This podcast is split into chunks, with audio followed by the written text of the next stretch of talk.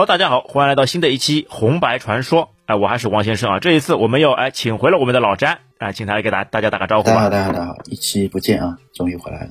今天今天聊什么？哎，我们前面一直说到啊，我们那个谈了那个塔克大战，谈了那个魂斗罗，一直说哎，在 FC 游戏里面呢，一直会有一些彩蛋。哎，所以在上一期坦克大战当中啊，大家有没有发现，其实我也隐藏了一个彩蛋？嗯，哎，在某一个片段那个背景声音嘛，就是我们今天说的那个主题——绿色兵团。哎，今天我们就来说一说绿色兵团。哎，其实老詹，我一直有个疑问，就我一直没明白，哎，为什么这个游戏名字要叫绿色兵团？其实我里面没有找到什么绿色的元素呀。绿色兵团好像是通过那个音译直译过来的吧？我的个人理解啊。就是警探自己想法了啊，这个是跟他的贝雷帽有关吧？是不是？哦，哎，对对，跟他的贝雷帽有关。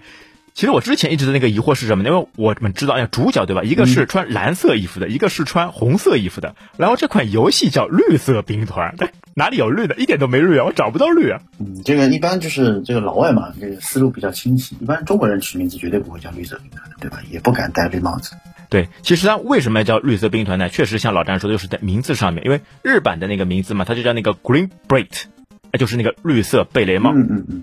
啊，但是那个在美版上面，它名字改了，叫那个 Rush Attack。啊，就是美版的美版的翻译是吧？美版的，你知道为什么它会叫那个 Rush，就是那个 R U S H，这就往前冲的那个 Rush。这个不是说是号称是一个双关语吗？是什么跟俄罗斯有关？哎，所以这个绿色兵团嘛，其实它的大背景故事啊，就是在那个美国跟俄罗斯啊，在那个冷战时期。发生的故事啊，这一九八七年出的一款游戏，对吧？对的，一九八七年四月十号出的啊，绿色兵团。嗯，这个绿色兵团其实，说实话，我我讲绿色兵团是有点惭愧的。为什么？因为其实我小时候玩绿色兵团这个游戏，其实小时候连它叫什么名字都不是特别了解。就魂斗罗的形式有点像，但是操作逻辑完全不一样，而且它的难度，我个人感觉是要比魂斗罗高的。为什么？因为它没有。这个所谓的秘籍调调成三十条命，对吧？然后他这个这个，我我先坦白啊，我在没有作弊的情况下，这个游戏就打到第二关啊！你打到第二关，那我比你好太多了。我我是冲到过最后一关的人，真的假的？哎，虽然在以前没有完全通关过，但是我是冲到最后一关的人。哦，真的假的？你这个不要骗人啊！我跟你说，那个时候一直蛰伏在哪里呢？蛰伏在那个第三关。但是后来不知道哪根筋搭牢了，哎，突然之间技术哎突飞猛进，一直往后冲，哎，一直冲到了最后一关，看到了最后一关的场景。哦，那你这个是蛮厉害的。其实这个真的是绿色兵团，我到后面就在网上看别人打到过底。然后，但是这个其实我们今天主要是跟大家来聊一下这个这个游戏的这个背景啊。我觉得这个游戏首先第一难度高，其次它这个背景其实也是。我个人觉得挺有意思的啊，我们先先来说一下这个这款游戏的那个背景好了，哎，它反正任何的这个场景设定嘛，跟任务嘛，都有着那个浓厚的那个冷战时代的那个色彩，对吧？哎，你想想看，你一个人哎不带枪，你不像魂斗罗还带把枪，对吧？还有还要带武器，他就一把刺刀就突破人家的老巢，你有没有感觉这像哎像不像一个特种部队的一个成员？对，深入敌后只能用这种人武器。啊，不能放枪的，一放枪被人家发现了，只能用这种冷武器，用这种匕首来通关。没错，这也是为什么说这个绿色兵团的难度的点点的一个地方。其实你我们我们在玩的时候可以发现，其实敌人是有些是可以发子弹的，对吧？有些是速度很快就追着你跑的。那你你其实常规武器只是只有一把小匕首，而且这个这个距离很短，然后你在路上是可以捡一些，比如说类似像火箭弹啊。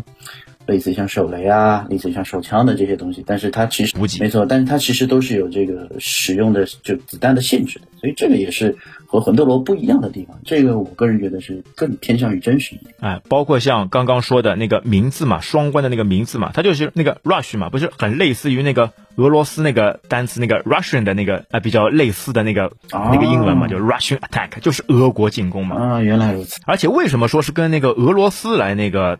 战争的，因为其实整个游戏嘛，它并没有明确的说出到底是什么国家。但为什么说是俄国呢？其实你可以在一些关卡的细节当中嘛，能发现一些端倪。就比如说在有些关里面嘛，会有一些那个啊毛胡子的那种飞兵，哎，就飞腿兵，嗯，就会会跳的那种，会飞腿的那种兵，它是毛胡子。你有发现吗？哎，毛胡子一般性哪里最多呢？哎，不是俄罗斯最多吗？哎，这个细节其实我倒是有注意，但是我其实小时候其实是没有仔细去了解过，也没有这个途径去了解这个游戏的背景，对吧？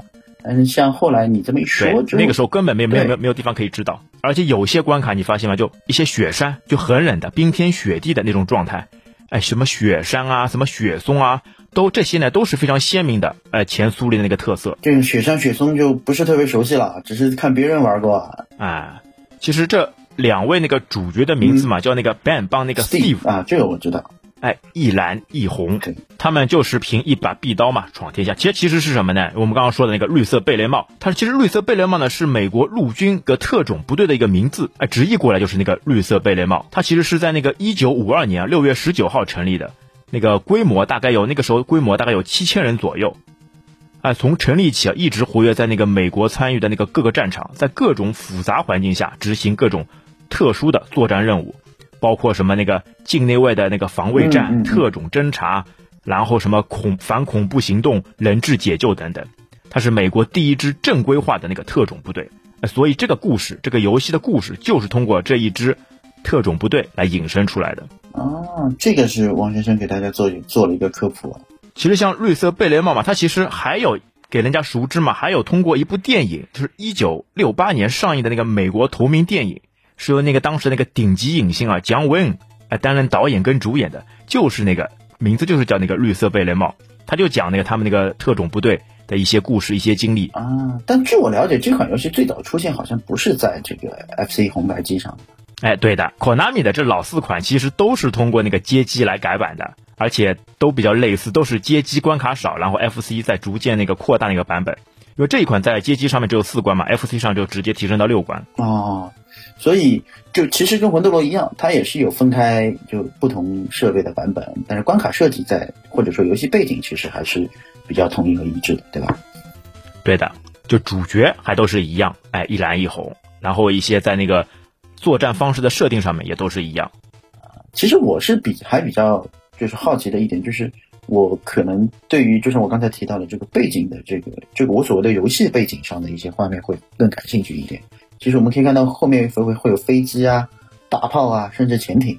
那这些东西其实就按照你这么说，其实就是根据当时这个冷战时期的这些所谓的兵器啊、武器啊去去做的原型，对不对？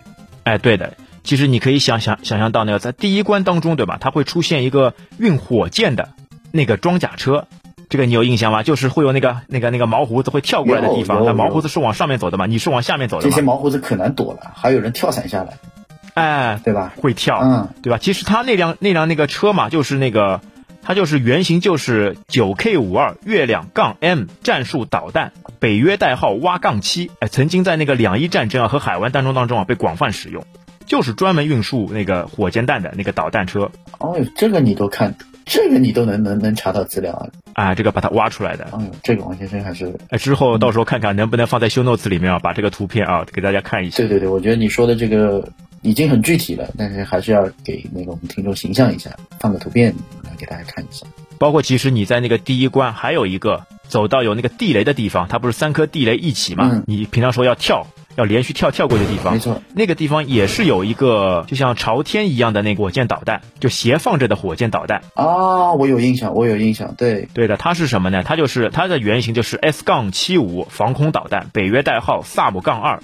也是历史当中最早投入那个实战的那个防空导弹，特别在那个一九五九年的那个十月七号，那个解放军装备的该导弹在北京通县张家湾上击落了美军制式的 RB 杠五七 D 侦察机一架，这是人类目前第一次在实战当中啊使用那个防空导弹击落敌机啊！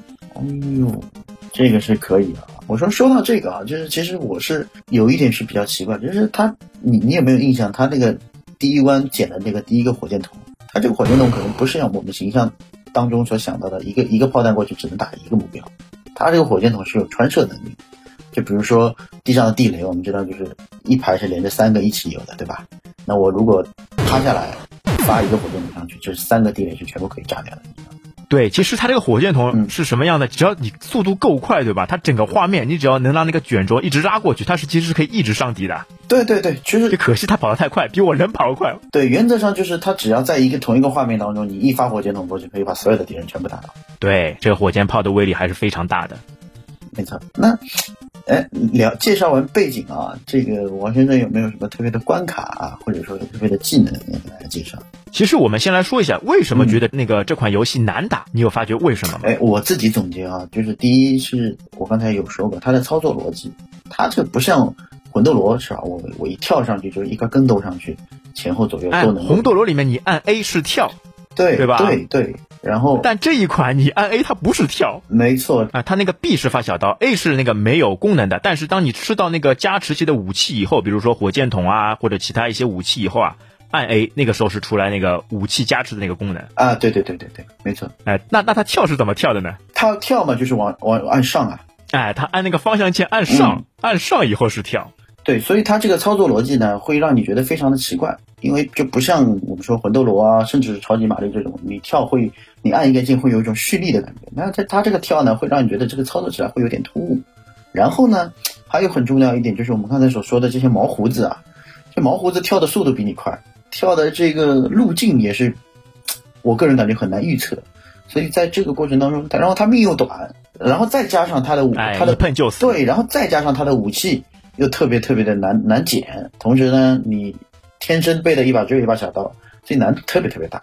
而且我们会很明显的感觉到，它这个满屏的这个敌人的移动速度也好，或者数量也好，以及难度上来讲也好，都是要比之前接触的其他类似横版过关的游戏要难度要高。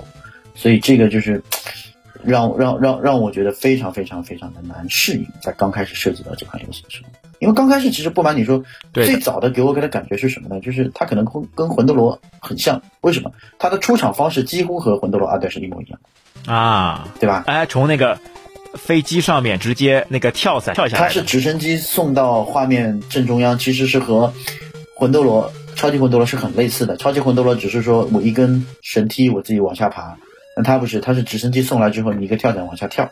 其实就给你感觉是直升机吗？还还是直升机？而且给给我感觉像是黑鹰它的这个这个原型。对的，因为特别是你在那个双打界面上面的，就很明显感觉到两个人哎从那个飞机当中跳伞跳下来，而且会这整个界面当中嘛会打出一排字，哎就说哎这个是一个非常艰巨的任务，就靠你们去那个完成这个最终的任务。没错，哎最后还来一句 good luck，哎一这些游戏都会在最后加一个 good luck，就说明什么呢？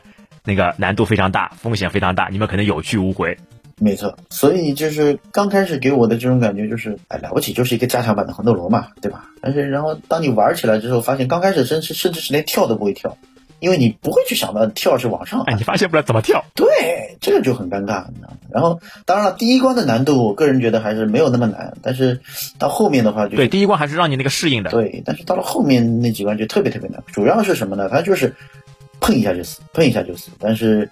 他又没有办法像我刚才介绍的，就没有办法像魂斗罗一样有秘籍，所以这个这个游戏啊，当年真的是，哎，它其实秘籍还是有的，但是可能我们都没有发现过，因为我们主要打的是什么呢？是那个美版啊，它就是那个 Rush Attack，没有打到那个 Green Bright 那个版本。它的日版呢，好像是有一个秘籍，一样在那个开始界面当中嘛，嗯，在那个开始界面当中嘛，按住 EP 的方向键任意方向，嗯，不放，然后同时按住。二 P 的下和 A B 键，嗯，再按一下那个一 P 的那个 Start 键，这个是选关的方式啊，它可以选关的啊。那如果如何选人呢？选人的方式呢，就是在也是一样的，在标题画面当中按住一 P 的 A 键不放，再同时按住二 P 的那个下和 A B 键，再按一 P 的 Start 键，它是可以选十个人。哦，原来如此，选十个人在日版上是十条命吗？还是？十条命，因为原本是五条命，等于把你翻倍嘛，变成十条命。哦，那十条命的话，但这个这个技巧在美版上面就无效的。哦，明白啊，在美版上面就完全没有选关跟选人的方式，所以美版相对来说难度还是比较大一点。啊，明白。那关卡上其实美版和日版也会有会有区别吗？关卡上是一样的啊，关卡上的难度和步骤，包括这个 BOSS 的设计也是一样，对吧？对的。而且像这一款游戏还难在一个什么地方呢？嗯，当你去就发刺刀的时候嘛，你是不能移动的啊，对。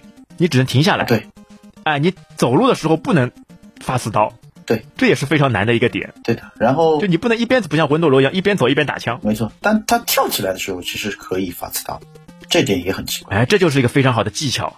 跳起来的时候你是可以哎一边发刺刀一边来跳的，因为你他可能设计你跳在空中嘛，那就没有这种判定你走路的这个情况。啊，而且还有还有像高手打呢，他怎么样打呢？就一路嘛就跳过去。他怎么跳的？就等于是那个像青蛙跳，就趴在地上跳。你有看到过这种场景吗？对，我我有看到别人一边趴一边跳一边刺。对我有看到别人通关视频，它是什么呢？就是甚至是可以从这个这个毛胡子头上跳过去。啊，这个其实我小时候有去尝试过，但我做不到，这很难。你要把握一个距离。对。它其实这款游戏还有一个什么？现在来说还有一个什么 有趣的地方？像跑酷游戏，你拼着命一直往前跑，根本就不用回头或其他什么的。那些不是跳跳跃兵嘛，毛胡子什么的嘛，他其实是会从你头上直接跳过去的，你根本就不用管他。只有一些特殊的兵种才需要把他给干掉。哦，对，好像好像还真是那么回事。其实原则上来讲，只要你跑得够快，后面的人就你只要你跑得够快，对你拖拖着一一一一长条，其实问题都不大。他不是那个刺刀时候不能移动的嘛？高手怎么做呢？一边跳的时候往后，然后在往后的同时再刺刀，把后面的兵干掉，但是速度完全不减。我看人家那个速通关啊，真厉害哦！整个我童年的这个经历啊，我打了要好几天的这个经历啊，他们九分钟就完全通关了。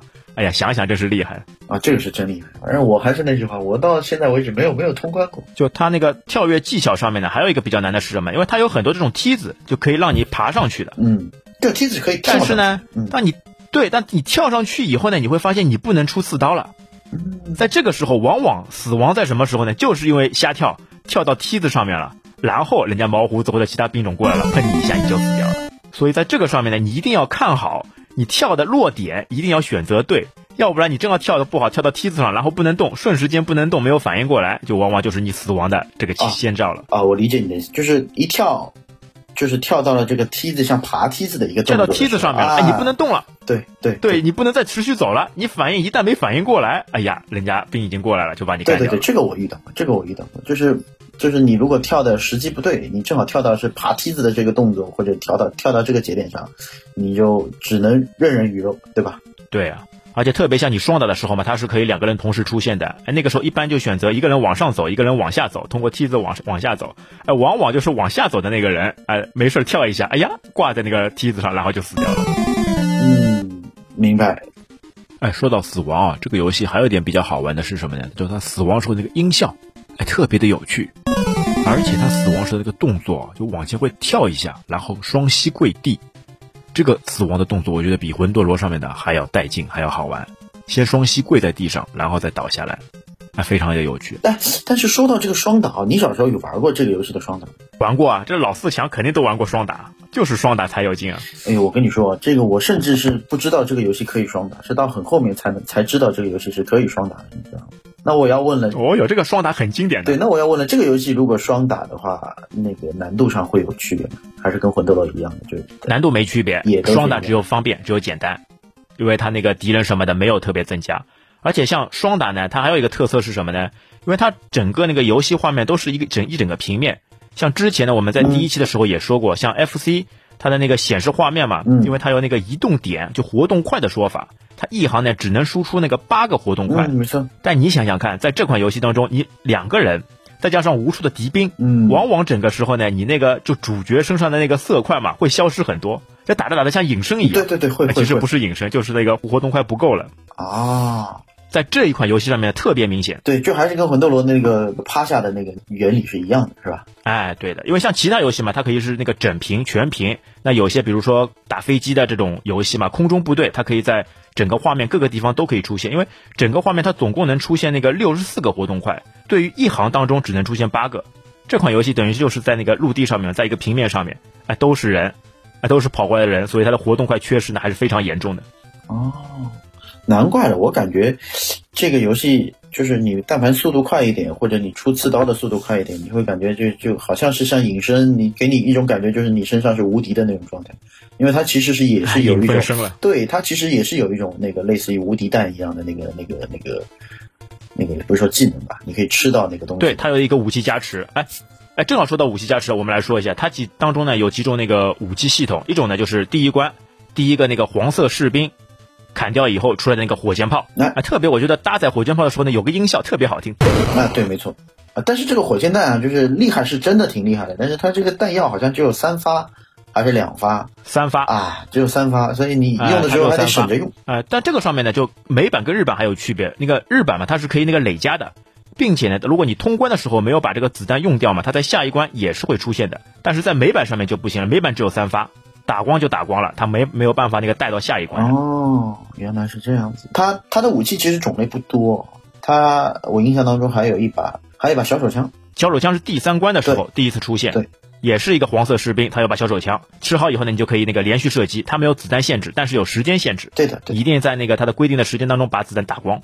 这是唯一一把是可以主动开枪的，呃，主动开枪的武器。对，就不是说主动开枪，是你可以不省着用的武器，你不不用它就没有了那个。啊，对，不省着用，对吧？连续连续发射，但它那个子弹射程比较短。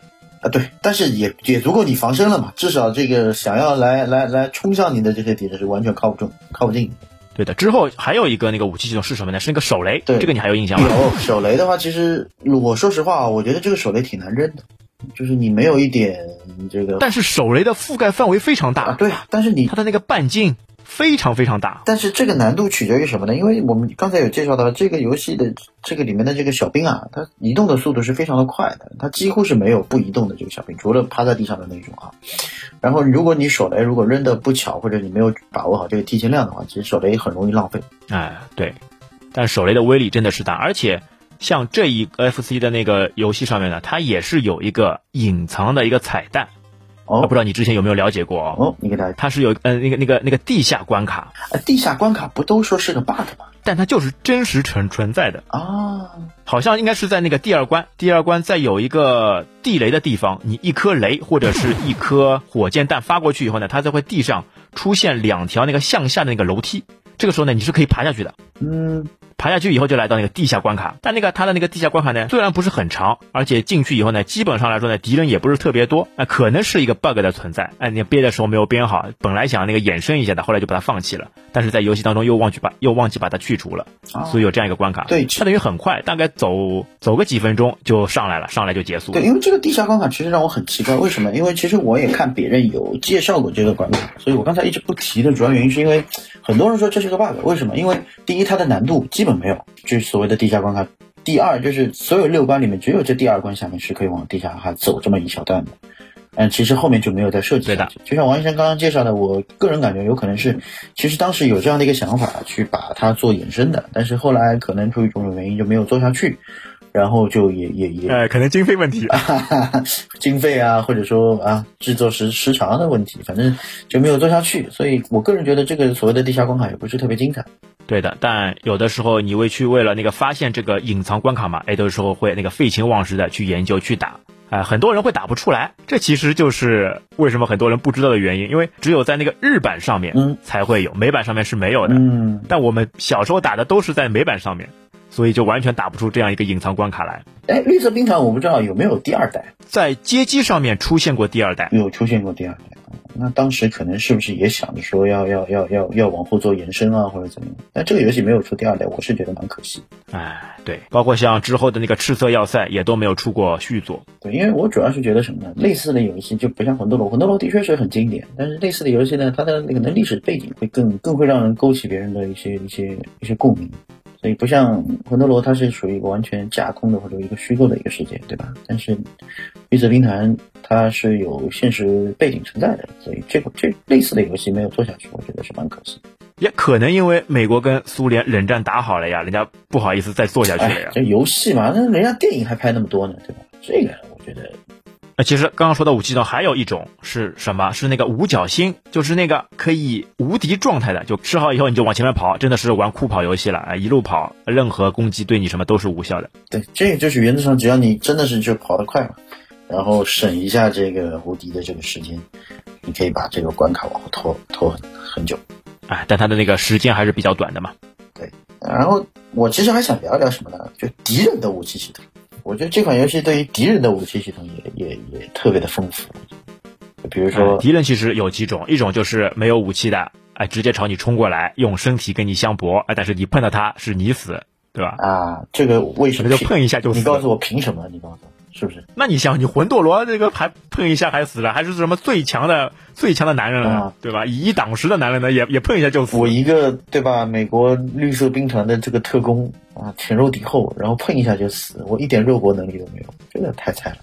你想想看，人家兰博一个人到人家敌后，啊，全部干掉，哎，多么多么厉害，多么多么雄伟，啊，碰到这上面就一碰就死。对啊，那还有一种就是刚刚说的那个毛胡子会那个飞毛腿的，他会从要接近的时候嘛，空中飞起，哎，一个飞踢腿，对吧？像刚刚说的，如果你跑得够快，完全可以从他的那个胯下嘛直接跳过去。后来才发现，他这个飞踢，只要你一直往前跑，他就踢不到。其实你打这个飞踢，呃，就飞毛腿这个兵嘛，两种方式，一种是跳起来斜四十五度，一边跳起来一边出刺刀把它干掉；还有一种呢，你就不动，原地出刺刀也是可以把它干掉的。但原地出刺刀就会有一个问题，就是如果你原地站着，这个小兵是源源不断的会向你冲的，你就这一个动作，因为你出刺刀的时候，我们刚才有介绍过，你是不能行走的，所以你就会源源不断的在那里杀源源不断的小兵，这也是挺尴尬的。而且像，因为他有的时候是从会从那个后面嘛，就是从左边也会出现那个敌兵嘛。从左边出现敌兵要注意了，左边的那个会跳起的飞毛腿啊，你如果站着原地是没有用的，就肯定是你死，只能是从右边出来的，你才能原地把它杀掉啊。没错，这个左边过来的我们就刚才介绍过，就是只能是跳起来空中往后出刺刀，对吧？还有其他兵种，就是前面说那个军官可以那个武器补给的，对，还有就是这个地雷嘛，刚才有介绍，敌人有很多那种碉堡。会有哎地雷对吧？三三三个一排都是三个一组，这个地雷呢，你要么用火火箭炮干掉，要么就跳只能跳过去，你靠你的刺刀是没有办法把这个地雷给弄掉的。没错，还有就是像像我刚才说的，有碉堡，有这个头顶上的机关，给你给你给你打子弹下来的。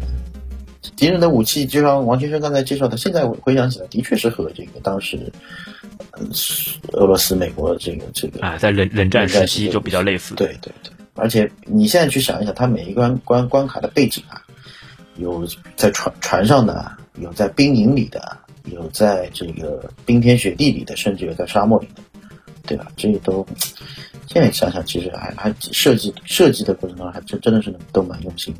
敌方还有一种兵种，就非常讨厌的一种兵种，它是那个拿枪来射击的，而且它是会怎么样的？它是会跟着你走的，这个最讨厌了。就你，如果你没有把他干掉，他会跟着你，就算跑过去了，他也会从后面来追上来，对着你再发冷枪，这是最讨厌的一种兵种。嗯，而且这个子弹很难躲。对，子弹很难躲。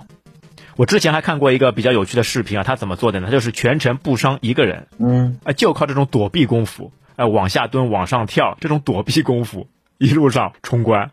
他最难走的就是什么呢？就是这个持枪的这个兵种，因为他会在后面在跟着你的嘛，就比最最最讨厌了。嗯，但是他到了那个关底的 BOSS 战还是要开枪的，对吧？哎，其实我发现了，你关底对吧？嗯。像第一关的时候，他不是很多毛胡子兵会跳过来的嘛？嗯嗯。哎，你可以，你可以不用把他们杀掉，你只要你又想办法跳过去。你只要跳过去，它是三波人啊，三波人还是四波人，全部走完嘛，你就过关了。真的假的？我知道这有一关 BOSS 是狗，一群狗，你可以往上跳就过关了。对，狗那关也是的，第三关这个是狗，就是在那个潜艇那边的。第三关这个狗吧，你也是可以跳过去的，就可以不伤狗，一个跳过去，狗来一个跳过一个，狗来一个跳一个，全部跳过去就能过关了。啊，这第三关我是第一关我是没研究。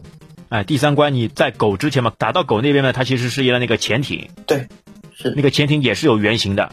原型是六六七 BDRM 型战略核潜艇啊，还是核潜艇，有点东西。现在还在还在那个现役当中呢，就是在这一关的时候狗冲出来，哎，狗你还记得吧？它其实是两边哎，就是交替的，先从右边出。啊，然后再从左边出，对，哎，最后最后到后面是交替出，左边一个，右边一个，对。但只要你往上跳，只要你一直按着上，你能躲过，他就他就上不了你，他就过了，过了一会儿就过。但你正常来杀敌的话，你是把狗直接杀掉的呀，就一直出刺刀把狗杀掉就行了。对对。跳这个，其实那个狗，第三关的那个狗，哎，为什么你知道为什么要放狗出来吗？它其实跟苏军呢也是会有一些关联，因为苏军的时候，那个时候就训练了很多只那个军犬。专门去炸什么呢？炸那个二战时候炸那个德国坦克，狗身上绑好绑好那个炸弹，哎，去那个破坏那个坦克，就等于是狗跟那个坦克嘛同归于尽。他那个时候苏军的军犬啊，总共炸掉了德军坦克那个有多达那个三百多辆，啊，所以他就把狗这个元素非常好的融入到游戏里面。这个我倒还真的其实没有没有了解啊。这个王先生这个每一次都可以出其不意的给大家去介绍一下这个历史背景。其实还有一款那个经典游戏，你一定也打过的那个《红色警戒》当中嘛，那个苏军，他不是可以选选那个苏军的嘛？苏军它里面兵种不是有专门一个小狗兵吗？嗯，就是这个意思。OK，那个时候哎，现实当中小狗发挥了那个非常大的威力，所以在游戏当中，在这款《红色警戒》当中也引入了这个小狗兵这个兵种。啊，这里其实还有一个那个过关动画啊，不知道老张你还记得吧？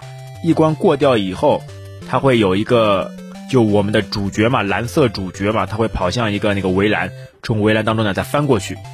啊，这个也蛮有趣。每一次看到他那个翻围栏嘛，我都想笑，因为他翻上去以后嘛，他跳下那个动作嘛特别有趣。哎，两只手、两只脚都往后走，就像一个摔死的一个人的那个那个样子。哎，你还记得吧？这个非常有趣的，跳过去以后，然后再进入那个下一关的那个关关卡。但他从来都是一个人跳，就算你双打的时候，他还是一个人跳。啊，从来没有看到过两个人跳。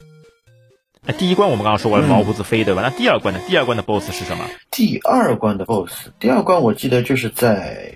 就是有碉堡的那个地方，对吧？第二关是背着那个飞行器的那个士兵，对对，然后他们会往下，呃，这这个这个就不背那种喷射器的，我记得是三个吧，你知道吧？三三个飞行那个飞行背包，飞行 Jack，对，把三个搞掉就过关了。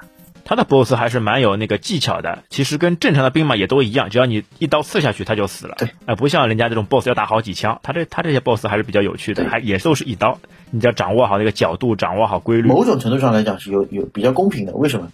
人人都只有一格血，对吧？所有的东西就是，对，包括你自己也好，包括你面对的这个这个小兵也好，就永远都是碰一下，大家都大家都完蛋。那后面呢？后面的那个第四关，第四关的 BOSS，第四关的 BOSS，第三关是狗，第四关的话，我记得就是在兵营外面。我记得打 BOSS 是应该在大桥下，大桥下的话是对大桥下直升机。然后有直升机，但是是个便携式，呃，一个人驾驶的轻型那个直升机。没错，所以这个也是，它这个也是有原型的。嗯，这个也有原型啊。它这个直升机是那个三架那个袖珍直升机，原型是卡五六超轻型单人折叠式直升机。你能想象吗？它是折叠式直升机，它是可以有一个大包嘛，你一个人的时候可以操作，把它放在包里面直接背走。啊，就类似现在现在无人机了，小鹏是吧？哎，大号折叠式无人机。像说到这个第四关啊，其实我特别想介绍一下，因为第四关的场景的变化，就是我觉得特别有意思。先从兵营开始走，走到那类似于，就是你等于像换了一个季一样，到了这个就冰天雪地的这样一个状态，最后到大桥下。对啊，就前面说的雪松嘛，哎，俄罗斯的这个特征，哎，雪松。没错，然后到了这个大桥下面去打这个 BOSS，所以我觉得这款游戏真的，它比较吸引我的点就在于它的场景的这个切换。对的，啊，比较真实，让你真的有这种身临其境的感觉。第五关也是在这个军械库的外面，类似于这个，就是类似于第四关的这个延伸，也是有雪松啊，然后背景上面会有很多辆坦克停在那里。这个班门弄斧一下，这个坦克给我感觉它的这个大小很像啊，那个德国人的虎式坦克。哎，那第五关的 BOSS，第五关的 BOSS。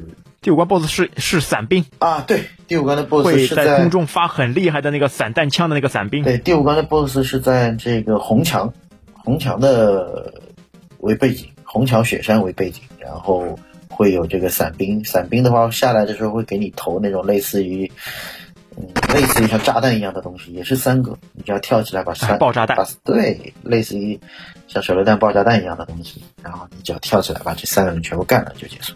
对啊，它其实是会自己降落的嘛，降落以后哎就比较好打了。但在空中啊，它投那个散弹的时候还是比较比较吓人。对，你要躲一下。哎，那最后一关呢？最后一关就是打到那个军械库里面了。对，最后一关就是军械库里面。军械库里面给人感觉就是像一个仓库，它的背景就不是像坦克啊这些东西，它的背景就是一个一个箱子，箱子里面给人感觉放的是武器。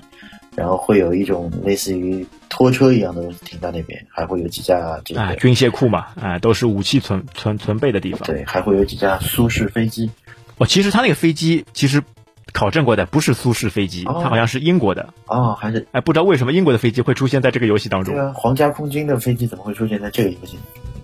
好像是说，因为前几关嘛都是那个阶级改良过来的，完全照搬了苏式的那个制式。嗯。哎，但 FC 上它不是扩张那个关卡了嘛？哎，可能。哎拿一些其他武器来补足一下啊，就单独设定。嗯，但是个人感觉啊，第六关的场景其实相对来说是比较单调的。为什么？第六关其实从头到尾基本上都是在这个所谓的这个仓库里面去进行的，然后背景啊，包括这个环境都差不多，一直到了 BOSS 的时候，BOSS 来，我跟大家介绍一下第六关的 BOSS 打的是个啥？啊，其实，在 BOSS 之前还可以提一下，它是。我觉得是整个游戏当中啊，就在你路上面啊最难的一个地方是那个，它有那个激光五射器、激光五射枪，它会不停的头上有好几门激光炮，不停的对你对你一个扫射。哎，你只能掌握这个节奏、这个规律，哎，跳过去。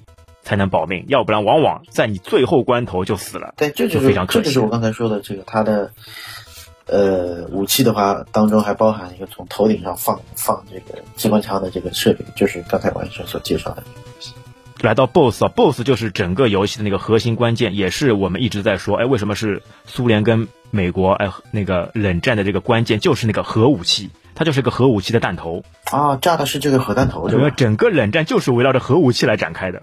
那最后就是美国为了怕那个苏联，对吧？去放那个核武器，派一个特种部队深入敌后，去把这个核武器给干掉，把这个给破坏掉。啊，我还以为是美国人去炸苏联人的这个火箭呢，对吧？当时不是还航航航空竞争嘛？对吧？啊，哎哎，这倒也是啊，对吧？然后最后导致美国人先美国人先登月了，对吧？就是这么个故事。对啊。所以最后一关打的就是那个核弹，你还记得核弹头是通过什么方式把它打掉的吗？核弹头的话，最后你会一个小兵会打出来，会掉一把火箭弹，对着核弹头打呀。哎，就无数把火箭弹。它这个核弹头呢，一共要发射十二发，十二发火箭弹才能把它干掉。当中会出现无数的兵跟无数的黄兵。高手一般都是冲上去用小刀刺，刺用小刀刺没有用啊，他这个只能用那个火箭弹打啊，没有用。你小小刀刺上去是没有反应的，小刀只能刺那个兵，它刺不了这个核弹头。整个的话，游戏流程就是这样。其实这一款游戏呢，之后也出过一些各种各样的一些版本，就比如说在那个三六零上面，或者是 PS 上面，也有各种各样的那个绿色兵团，这也算是它的一个续作吧。啊，这也可以算。对我指的是 FC 上只有这一款。对的，其实你想想看，哎，最后一把小小的匕首，却把把人家那个核武器都干掉了，这是多么厉害的一种场景啊！这个就是很典很典型的美国人的个人英雄，在这里面发挥的淋漓尽致。特别是最后你胜利以后那个画面嘛，如果你是单打的，就一个人哎跑出来；如果是双打，就两个人跑出来，那背后整个工厂就全部都是被那个炸弹嘛给那个烟消云散。就最后那个画面也是蛮蛮形象的，就是炸完之后整个人逃出来。最后你没有和这个一起牺牲，就是你是一个人跑出来。对啊，你不跑出来跟那个导弹头难道同归于尽吗？这这个人英雄主义，对吧？对，特别是他的一些背景声音，当你打到 BOSS 的时候呢，有一种非常紧迫的这种压抑的这种音乐响起，哎，让你直接，哎呦，打 BOSS 打 BOSS 了，哎呦，要完了要完了，哎呦，我我命不多了。小的时候一直会有这种紧迫感。对，这个的确就是命真的不多，这个游戏就五条命，你怎么玩，对吧？冲到我觉得能把第二关冲完的人已经很了不起。啊！而且这款游戏它是唯一几个没有 continue 的游戏，就五条命打完结束了，它没有 continue 的，它不能续关。对啊，这也是非常难的一一款游戏。也是因为这一点，让我从来没有这个靠靠一己之力通关过的主要原因，没法没法没法肯定也没法继续。哎，对的。今天还是非常愉快的跟老詹聊了聊那个绿色兵团，我们的自己的一些怀旧，跟一些背景和一些自己的感觉。总体来说，这款游戏呢还是非常考验手上那个技能的。虽然我跟老詹并没有打到完全打到最后，但是在儿时的这种体验，在这种哎游戏上面的这种快感，确实丝毫没有减少过。对，因为其实有些东西呢，就是因为你没有完成过它，它才香嘛，对吧？而且绿色兵团这款游戏作为才弥足珍贵。对，就是作为反正我个人觉得，FC 上难度排名算是前三的这一款游戏。那，我我一直觉得最难的是沙罗曼蛇，对吧？然后超级玛丽，对吧？然后就是绿色兵团，看谁我们听众当中谁能够有能力通关的，就上传一下视频给我们阿里看一看，对吧？我得好好膜拜。哎，谁能有能力通关的，先举个手，让我们知道一下，让我们来好好膜拜一下。哎，其实它这一款游戏啊，到最后等你完全画面全部结束以后呢，还会出来一个彩蛋，彩蛋是什么呢？是一个大阅兵。很多的士兵一个接着一个从屏幕上面从左到右走过，然后最终啊，就我们的主角蓝色的贝雷帽会出来，然后朝士兵们敬礼，就像一个大阅兵的形式啊，哎，这也是非常好玩的一个彩蛋。而且在这个彩蛋当中啊，有一些士兵会比较出格，奇怪的一些语言跟动作，会突然之间跑得很快，或者突然之间摔倒，哎，这还是非常有趣的一个特色。哎，其实最近啊，我在玩游戏找资料的时候呢，也发现了一款非常好的 FC 屏机模拟器，特别是在那个 Mac 上，因为我们知道 Windows 上有很多类似的软件，什么 Virtual NES 或者是其他的，有非常多的，但是在 Mac 上一直很少有一款非常全面、非常游戏体验非常棒的软件。那这一次啊，我来推荐一款在 Mac 上的 OpenEMU 这款软件，这款软件目前来说可能是在 Mac 平台上唯一一款可以支持很多游戏，特别是它支持很多手柄。基本上来说，像 Switch 的手柄或者是 Xbox 的手柄都能完美的支持，支持的游戏平台也非常多，包括 FC 或者是超任或者是 PS 上都会有很多游戏的支持。我们非常怀念之前在 FC 游戏上。给我们带来非常快乐的童年时光。那现在听好节目以后，你也想去怀念一下之前玩游戏的那种爽快，就非常欢迎加入我们的队列。可以去下载一些模拟器或者是一些经典的任天堂游戏机，来重新体验一下，一起来畅玩 FC 曾经带给我们的欢乐。啊，那我们这期节目就到这边，感谢大家收听，我们下次再会，拜拜。